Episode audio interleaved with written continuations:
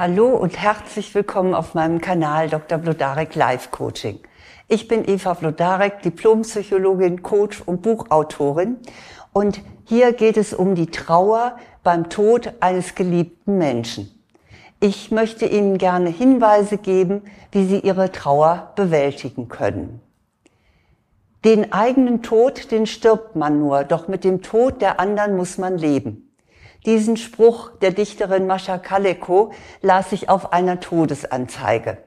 Sie drückt ganz schlicht eine schmerzliche Erfahrung aus, nämlich wenn ein Mensch gestorben ist, den wir lieben, dann hat er keine Probleme mehr, aber wir müssen aushalten, dass wir ihn nie mehr in die Arme schließen und nie mehr mit ihm sprechen werden. Ich habe das selbst erlebt, als meine kleine Schwester starb. Du bist gegangen und hast mich völlig allein zurückgelassen. Diese Anklage gegenüber Toten habe ich später noch in den Psychotherapien oft gehört. Ebenso wie den Satz, es war, als ob ein Teil von mir mitgestorben ist. Wenn Sie jetzt gerade in tiefem Abschiedsschmerz stecken, dann können Sie sich sicher schwer vorstellen, dass Ihre Trauer jemals enden wird. Und doch kann ich Ihnen versichern, Sie müssen nicht in diesem Zustand bleiben.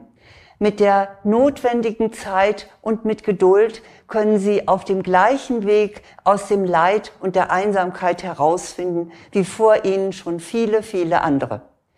Und dazu ist es gut zu wissen, dass es bestimmte Phasen gibt. Die möchte ich Ihnen gerne vorstellen. In der ersten Phase verleugnen Sie die Realität. Das sieht so aus, dass Sie glauben, gleich müsste die geliebte Person zur Tür hereinkommen. Sie hören sogar ihre Stimme und sie sehen sie vielleicht sogar vor sich wie eine Halluzination. Automatisch handeln und sprechen sie so, als ob die geliebte Person noch lebte. Und erst allmählich wird ihnen die Realität bewusst. Das ist die erste Phase. In der zweiten Phase brechen heftige Gefühle auf. Genau wie bei einer Trennung ist Verzweiflung die vorherrschende Emotion in dieser Phase. Vor Schmerz und Sehnsucht werden sie fast verrückt. Und auch Wut taucht auf. Doch nicht so sehr gegen diese Person, die verstorben ist, sondern gegen ein grausames Schicksal oder vielleicht gegen Gott oder die höhere Macht, an die sie glauben, die das zugelassen hat. Und vielleicht sind sie auch wütend und neidisch auf diejenigen, die leben dürfen. Oder gegen die Freunde, die nicht sensibel genug auf ihren Kummer reagieren. In dieser Phase taucht auch immer wieder die quälende Frage nach dem Warum auf. Sie fühlen sich wie in einem dunklen Tunnel, dessen Ende sie nicht absehen können. Diese Phase dauert erfahrungsgemäß recht lange. Die dritte Phase, da wird es dann heller. Die bringt die Neuorientierung. Nach und nach fangen sie an, wieder vorsichtig nach außen zu gehen. Sie unternehmen Dinge, die nicht nur dem reinen, puren Überleben dienen. Und die Zeitspanne, in der sie ihren Kummer und ihre Trauer vergessen können, wird immer größer. Sie stellen plötzlich rückwirkend fest, ich habe sogar mal gelacht. Für die vierte Phase ist kennzeichnend, dass sie ihr inneres Gleichgewicht wiedergefunden haben. Mit Wehmut und Liebe denken sie an die Vergangenheit und an die Person, die gegangen ist. Sie wissen aber auch, dass ihr Leben sinnvoll weitergehen wird. Das sind die vier Phasen der Trauer. Nun wäre es wunderbar, wenn die automatisch ablaufen würden. Dann müssten sie nur durchhalten und nach einer angemessenen Zeit hätten sie es dann geschafft. Doch leider ist das selten der Fall. Nicht umsonst spricht man in der Psychologie von Trauerarbeit.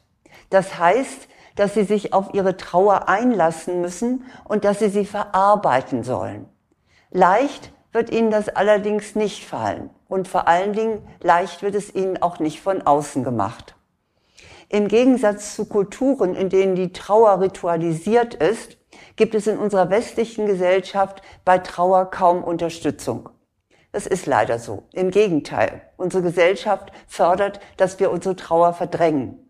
Gute Freunde oder verständnisvolle Menschen mögen da die Ausnahme sein. Aber generell erwartet man von ihnen nach kürzester Zeit, dass sie ihre Arbeit und ihre Aufgaben wieder wie gewohnt aufnehmen und sich nicht gehen lassen und funktionieren. Indem sie nicht zeigen dürfen, wie ihnen wirklich zumute ist, verstärkt sich noch ihre innere Isolation.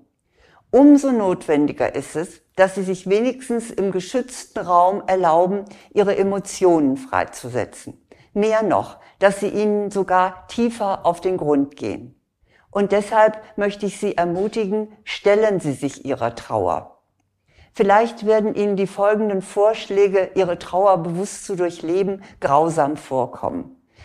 Vielleicht fragen Sie sich dann, warum sollte ich mir das antun? Ich bin schon traurig genug. Es gibt verhaltenstherapeutisch zwei gute Gründe, warum es sinnvoll ist, sich darauf einzulassen. Der erste ist, wir erleben unsere Traurigkeit fast immer als eine unberechenbare Macht. Die überfällt uns in unerwarteten Momenten wie eine Riesenwelle und reißt uns mit. Dann können wir uns kaum dagegen wehren. Indem Sie nun bestimmen, wann Sie sich in Ihre Trauer versenken wollen, gewinnen Sie einen Teil Ihrer Selbstbestimmung zurück. Sie sind es, die das starke Gefühl hervorrufen. Sie schauen es sich bewusst an. Und dadurch kommen sie aus der Opferhaltung heraus und bekommen mehr Kontrolle über ihre Trauer. Außerdem, das ist der zweite Grund, ist es eine physiologische Gesetzmäßigkeit, dass sie nicht permanent in einem gleich hohen Spannungszustand verharren können, also in dem der tiefen Trauer wenn sie in die Trauer hineingehen und viele Tränen über den Verlust weinen, dann kommt der Moment, wo ihr Körper und ihr Geist diese Tiefe nicht mehr halten können und wollen. Das ist so ähnlich wie bei der geometrischen Figur der Parabel. Sie wissen ja, ne? wie so ein U. Vom tiefsten Punkt aus dieser Parabel geht es nur noch aufwärts. In diesem Sinne ist es reinigend, bewusst eine intensive Trauer auszulösen entscheiden Sie sich selbst, ob Sie die folgenden Möglichkeiten, Ihre Gefühle bewusst zu durchleben, allein oder mit Begleitung machen wollen. Und hier sind meine Vorschläge für ein bewusstes Trauern. Schauen Sie sich die Fotos an, auf denen Sie gemeinsam mit der verstorbenen geliebten Person zu sehen sind. Erinnern Sie sich dabei an die schönen Ereignisse, die damit verbunden sind. Das zweite ist, erzählen Sie die ganze Geschichte Ihrer Liebe vom Anfang bis zum Ende.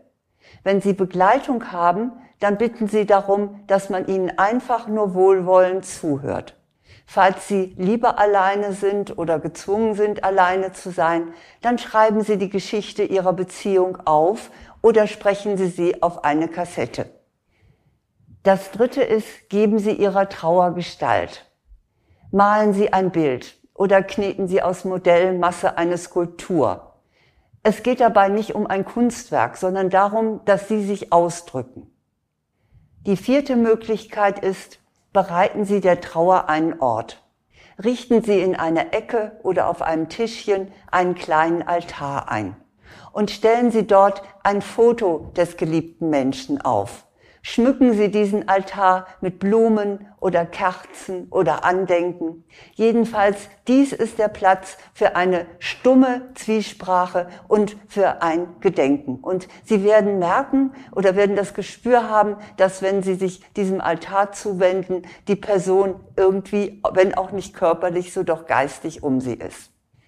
Das nächste ist, bringen Sie Ihre Gefühle durch Musik in Fluss. Hören Sie Musik, die Sie beide geliebt haben. Oder auch wehmütige Musik, die Ihre Tränen hervorlocken. Denn gerade Weinen löst auch ganz viel innere Spannung und ist einfach die Sprache der Seele. Nachdem Sie diese Trauerübungen, die ich Ihnen gerade vorgestellt habe, gemacht haben, kehren Sie bewusst wieder in die Gegenwart zurück. Verrichten Sie eine handfeste Arbeit. Oder essen Sie, telefonieren Sie, tun Sie sich etwas Gutes, indem Sie vielleicht ein Bad nehmen oder sich einen Wunsch erfüllen. Das ist wichtig, denn damit setzen Sie eine Zäsur zwischen dem Versinken in Trauer und der Rückkehr in die normale Welt. Wie lange es in Ihrem Leben dauert, bis Sie Ihre Trauer bewältigt haben, das lässt sich nicht vorhersagen. Das wird von ganz verschiedenen Faktoren beeinflusst etwa ihrem Naturell oder ihrem Alter, auch dem Alter der verstorbenen Person. Es ist etwas anderes, ob ein Kind oder ein junger Mensch stirbt oder schon ein hochbetagter Elternteil. Dann hängt es von ihrer Selbstständigkeit ab. Vielleicht hat die verstorbene Person sie äh, zurückgelassen und sie wissen gar nicht, wie sie ihr Leben bewältigen, ihr praktisches Leben bewältigen sollen.